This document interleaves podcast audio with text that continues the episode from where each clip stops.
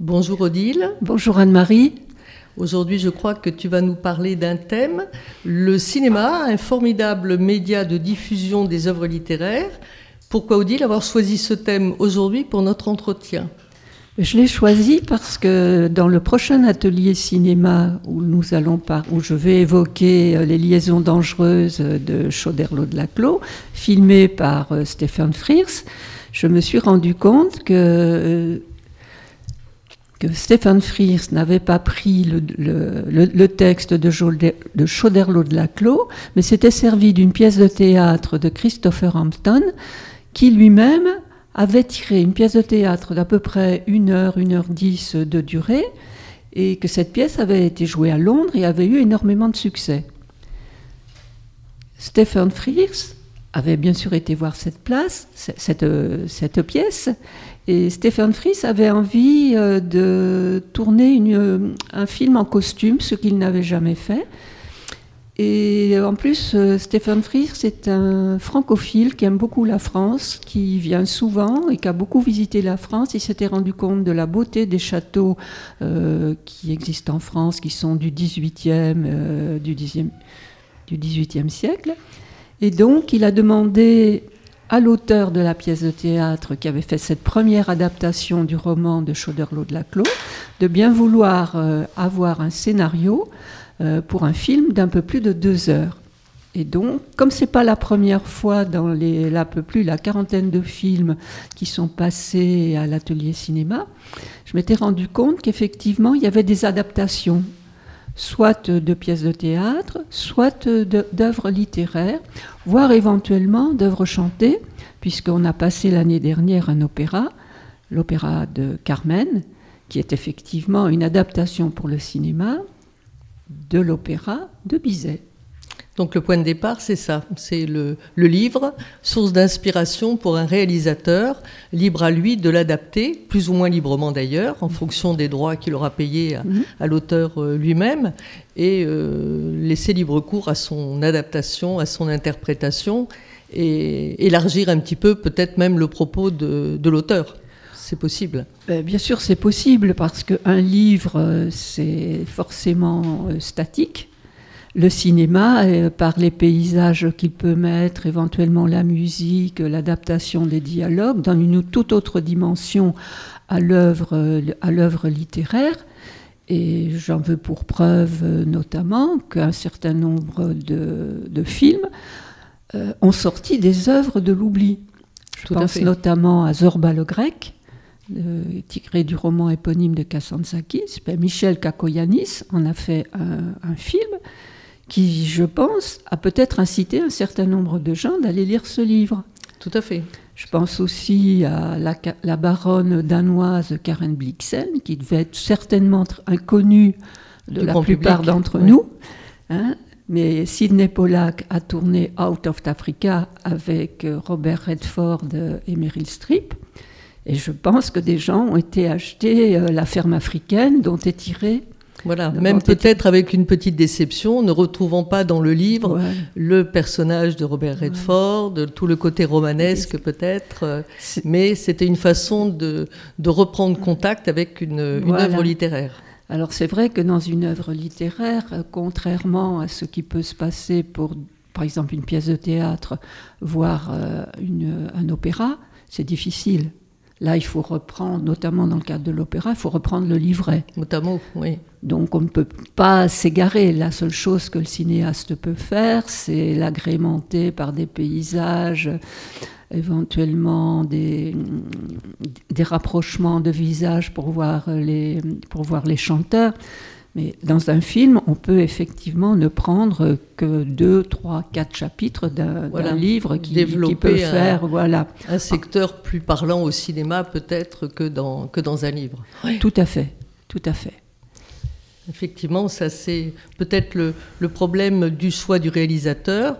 Euh, il choisit un scénario issu d'un livre et euh, c'est lui qui adapte. Ou peut-être on peut se trouver dans le, cas où c'est euh, carrément l'auteur qui voudrait que ce livre soit adapté au cinéma et à ce moment-là, il peut prendre part à l'écriture du scénario. Et je crois qu'un bon exemple, c'est un film qui vient de repasser à la télévision cette semaine, qui s'appelle Au revoir là-haut. Le livre a eu un énorme succès avec un prix Goncourt en 2013. Et euh, l'idée est venue très rapidement d'en faire une adaptation. Et Pierre Lemaître a été euh, co-scénariste, ou peut-être même euh, totalement scénariste. Je ne sais pas exactement quelle est la part qu'il a prise dans la réalisation, mais ça a permis au, au film d'être copié-collé pratiquement de son livre, ce qui n'était pas évident, tellement la description était, belle dans son livre. comment adapter ce livre sans décevoir les, les, lecteurs qui s'étaient fait une, une idée de, ce combat, de cet éclat de, ce, de cette explosion d'obus dans la tranchée avec le héros qui, qui renaît finalement de la boue.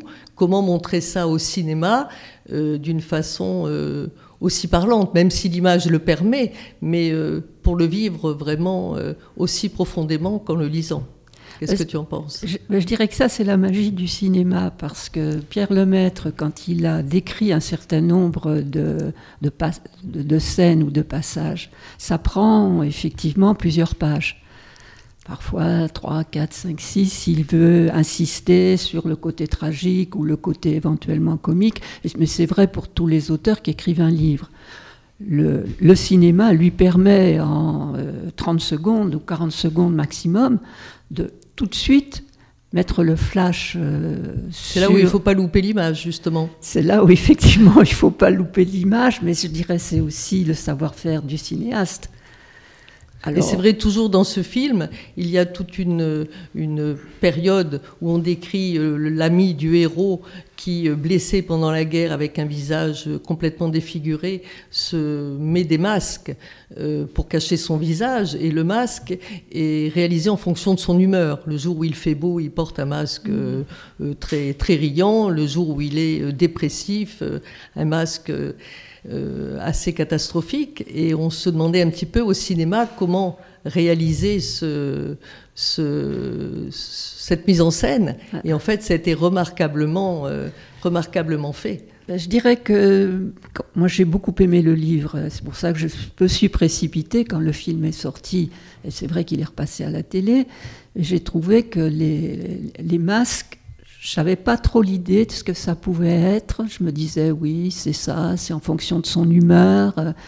Mais je trouvais que dans le film, les masques sont absolument remarquables. Et notamment, il y a une scène où il a une figure toute blanche et il a une moustache euh, normale. Et le jour où il n'est pas content, il, il, tourne la moustache à l'envers et on voit qu'il est mécontent et vraiment presque en colère. D'ailleurs, je crois que ce film a eu des, Césars, notamment par rapport aux costumes. Euh, il a eu beaucoup de récompenses. Le, film Au revoir là-haut a eu des a Césars de la meilleure adaptation, meilleure réalisation et euh, notamment les costumes aussi et la photographie. Oui, c'est vrai que la photographie était effectivement remarquable dans ce film. Donc c'est un bon exemple, je trouve, au revoir là-haut, euh, de la, complémentarité et de ce que peut apporter en plus le cinéma par rapport à une œuvre écrite. C'est-à-dire que dans une œuvre écrite, on a l'imaginaire, quand on est assis dans son fauteuil, on a l'imaginaire, euh, voilà.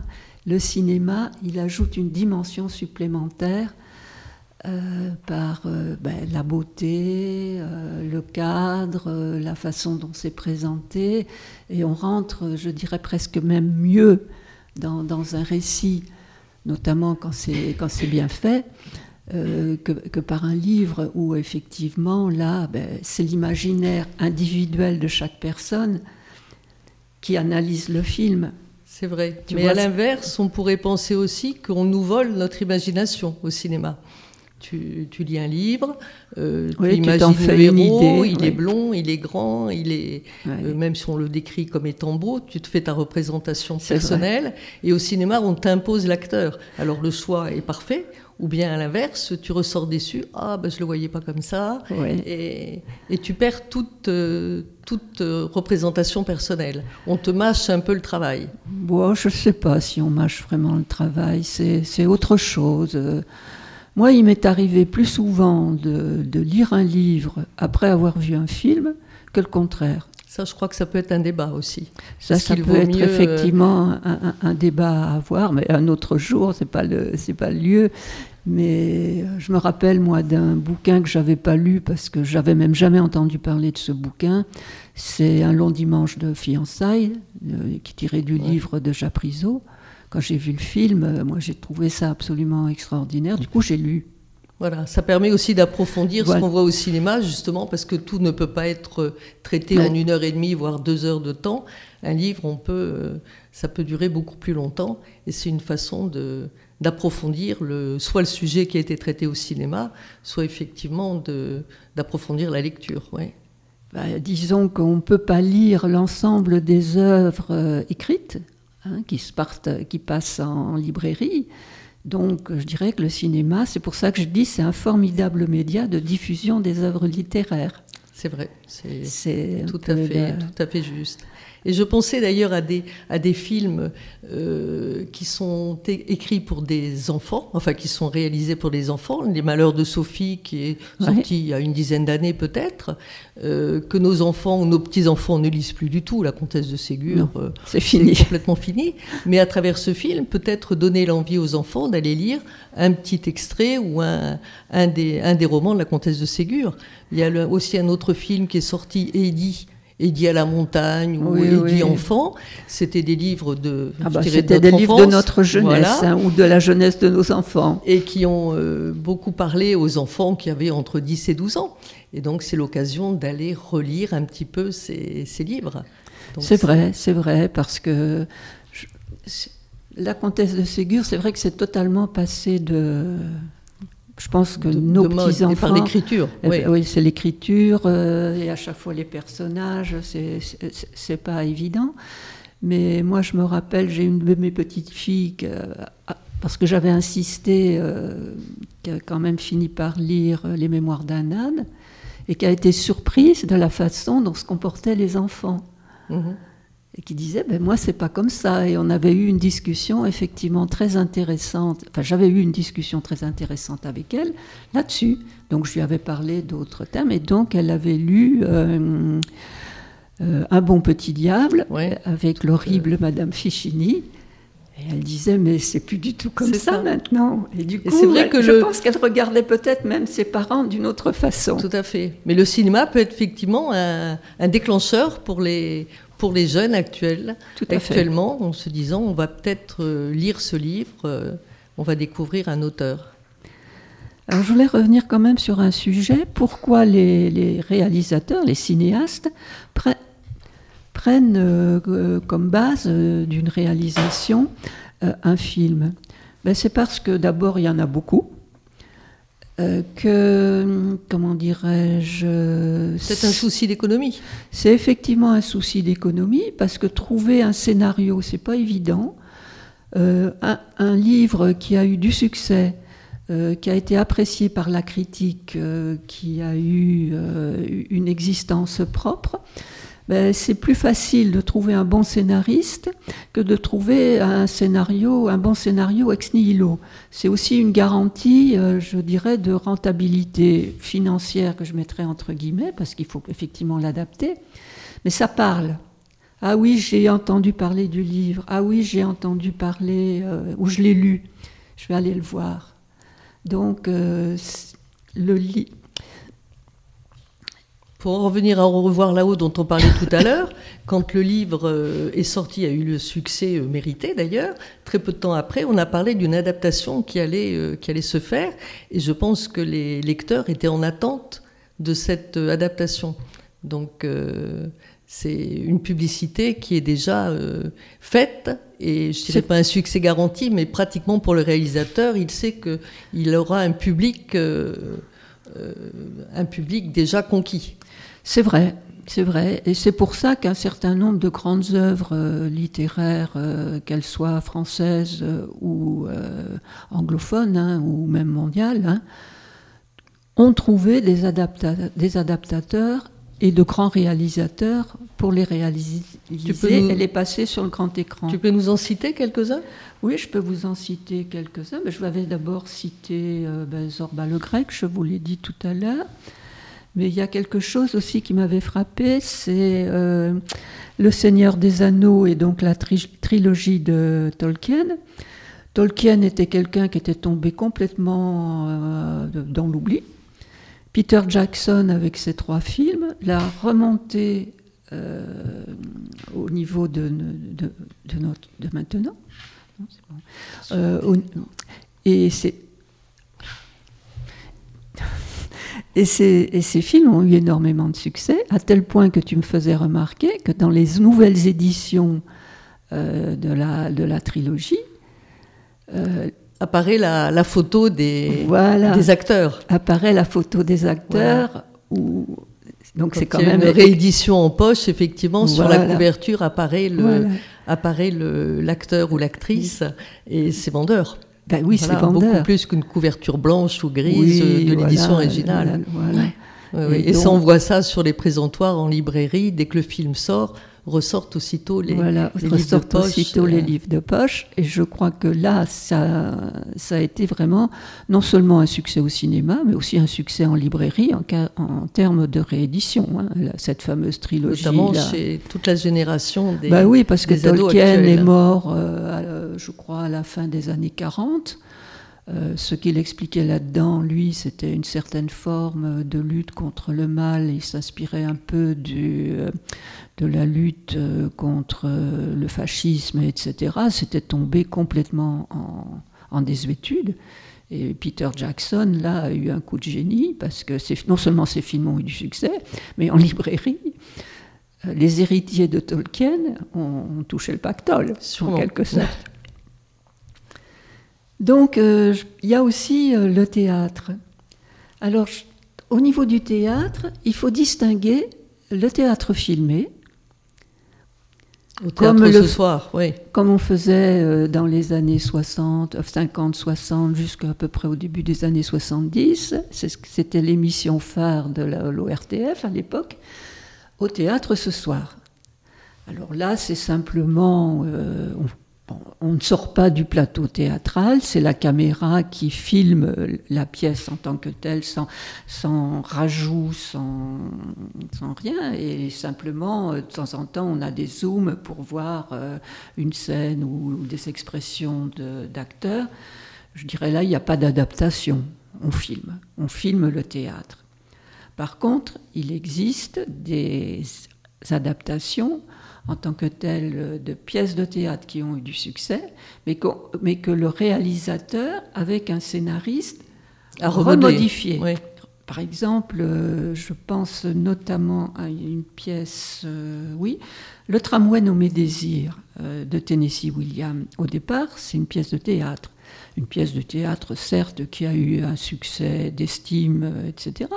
Mais Elia Kazan, euh, l'a tellement repris dans le cadre du cinéma avec des acteurs comme Marlon Brando et Viviane Leigh que je dirais que ce film a dépassé la pièce, de théâtre, puisque le film a remporté quatre Oscars en 1952, alors que la pièce de théâtre a eu, comme je l'ai dit, a eu un succès. On touche pas le même public. Mais effectivement, on ne touche pas le même public. Ça permet une deuxième vie pour une. Voilà, ça donne une vie. Il n'y a pas des théâtres partout. Euh, ces pièces-là ne sont pas forcément reprises non plus partout. Et le film est effectivement, pour le prix d'une place de cinéma. Voilà, je dirais le coût n'est pas le même. voilà. Euh, c'est ouvert à un plus grand public, donc euh, c'est effectivement euh, assez. Et la télévision par-dessus venant reprendre les films, diffusant des films parus sur grand écran et qui sont doublement accessibles maintenant dans son canapé. Voilà. Effectivement. Effectivement.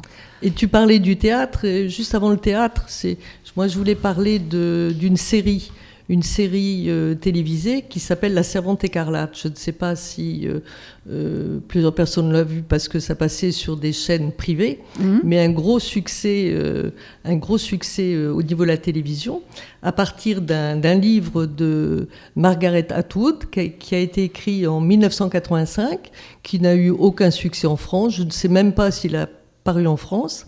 Cette série est, parue en 2017, a été regardée par une quantité euh, importante de personnes. Et euh, cette série avait d'abord été tournée en film par Volker Schoendorf en 1990 personne n'a entendu parler. Et cette série a, révélé cette, euh, cet auteur, qui a une Canadienne, qui a 80 ans, qui a écrit une quantité de, livres. Et à la suite de la parution de la série, avec le succès, notamment par rapport au mouvement féministe qui défendait le, thème de, ce, de, ce, de, cette série, euh, a écrit la suite qui s'appelle Les Testaments. Donc c'est l'histoire d'une république euh, euh, imaginaire hein, aux États-Unis où les femmes ont un taux de fécondité euh, dans les chaussettes, si je puis dire, et ils font appel à des jeunes femmes fécondes encore qu'on appelle des servantes et qui sont au service d'un couple dirigeant qui ne peut pas avoir d'enfants mais qui en souhaite. Et ce sont des femmes qui sont là uniquement pour procréer et abandonner leur enfant à la naissance. Et les féministes américaines se sont servies de, ce, de cette série pour euh, revendiquer le droit à l'avortement, alors que dans certains États, on commence à le discuter. Et ça a eu énormément de, retombées aux États-Unis, peut-être plus qu'en France, euh, par rapport à ces mouvements euh, féministes.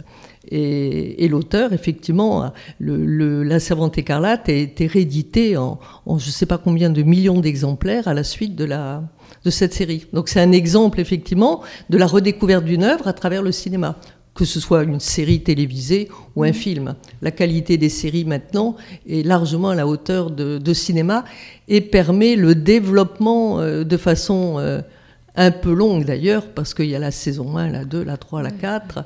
Euh, on peut rentrer dans des détails, des fois un peu trop. Euh, on aime ou on n'aime pas la série, mais c'est un format qui a beaucoup de succès maintenant euh, auprès non seulement des jeunes, mais de beaucoup de spectateurs. Alors je dirais que c'est vrai que la télévision peut jouer un rôle aussi. Mais la télévision, comme tu dis, a parfois un peu tendance à, tirer les choses en longueur, alors qu'un film, ben, c'est 2 heures, 2 heures et quart, 2 heures 30. Et là, tu as quand même une idée euh, de tout ou partie, euh, soit de la pièce, soit du livre. Et euh, libre à toi après d'approfondir, de l'acheter ou de l'emprunter dans une bibliothèque, etc. Ce que je voulais dire aussi, c'est que le théâtre adapté, peut faire l'objet, parce que même s'il faut respecter l'esprit de la pièce, peut faire l'objet en quelque sorte de rajout, de rajout que permet le cinéma et que ne permet pas le, plateau théâtral. Je pense notamment à deux, succès français, euh, notamment Le Père Noël est une ordure, hein, qui a été écrit euh, collectivement par le Splendide, qui a fait un tube effectivement au théâtre, mais qui a été repris par la même équipe euh, au cinéma. Et le cinéma a permis de, faire ce, que j'appelle moi des rajouts.